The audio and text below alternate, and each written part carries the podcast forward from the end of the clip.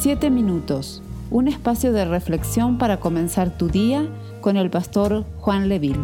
Filipenses capítulo 3, verso 12 al 14. No quiero decir que ya haya logrado estas cosas ni que ya haya alcanzado la perfección, pero sigo adelante a fin de hacer mía esa perfección para la cual Cristo Jesús primeramente me hizo suyo. No, amados hermanos, no lo he logrado pero me concentro únicamente en esto. Olvido el pasado y fijo la mirada en lo que tengo por delante y así avanzo hasta llegar al final de la carrera para recibir el premio celestial al cual Dios nos llama por medio de Cristo Jesús. Cerrando esta semana en que hemos reflexionado sobre el mal ejemplo de Israel en medio del proceso del Éxodo, no nos queda más que pensar en las palabras del apóstol Pablo.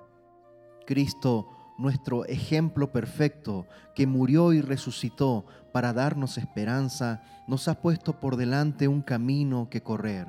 Pero ese camino no estamos solos, ya que Él nos ha hecho suyos.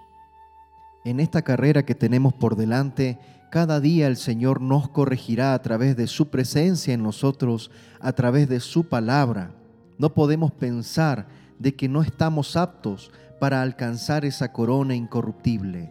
Cristo nos ha hecho aptos para correr esta carrera, tomados de la mano de Él. Su Espíritu Santo habita en nosotros y nos ayudará hasta el último día. Para esto debemos dejar en el pasado toda carga del pecado que nos asedia, dejar de mirar lo que ha sucedido en el pasado y mirar hacia adelante, poner nuestros ojos en la meta, avanzar hasta llegar al final de la carrera para recibir ese premio celestial al cual Dios nos llama por medio de Jesús. Por lo tanto, en esta experiencia terrenal, nuestra conducta debe ser intachable. Debemos echar mano de todas las herramientas espirituales para caminar de manera correcta, para ser ejemplo, para mostrar el fruto, para que nuestros familiares y amigos puedan ver que hay esperanza en Cristo Jesús y de que el Señor, a través de la presencia de su Espíritu Santo en nosotros, va transformando nuestras vidas, va transformando nuestro caminar. No podemos desechar lo que Dios ya nos ha permitido avanzar.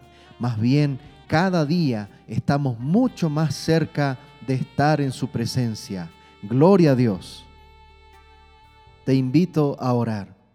Amado Señor, gracias por esta semana que hemos aprendido de que a través de los ejemplos que podemos ver en la Biblia, también podemos sacar enseñanzas que son prácticas y que nos ayudan a nosotros a caminar de manera correcta. Somos desafiados en este día a iniciar cada jornada diaria buscando tu rostro y buscando esa voluntad tuya. Ponemos nuestros ojos en ti. Te damos gracias en el nombre de Jesús. Amén y amén. Esperamos ser de bendición para tu vida. Comparte este mensaje con tus familiares y amigos. Dios te bendiga. Solo descanso en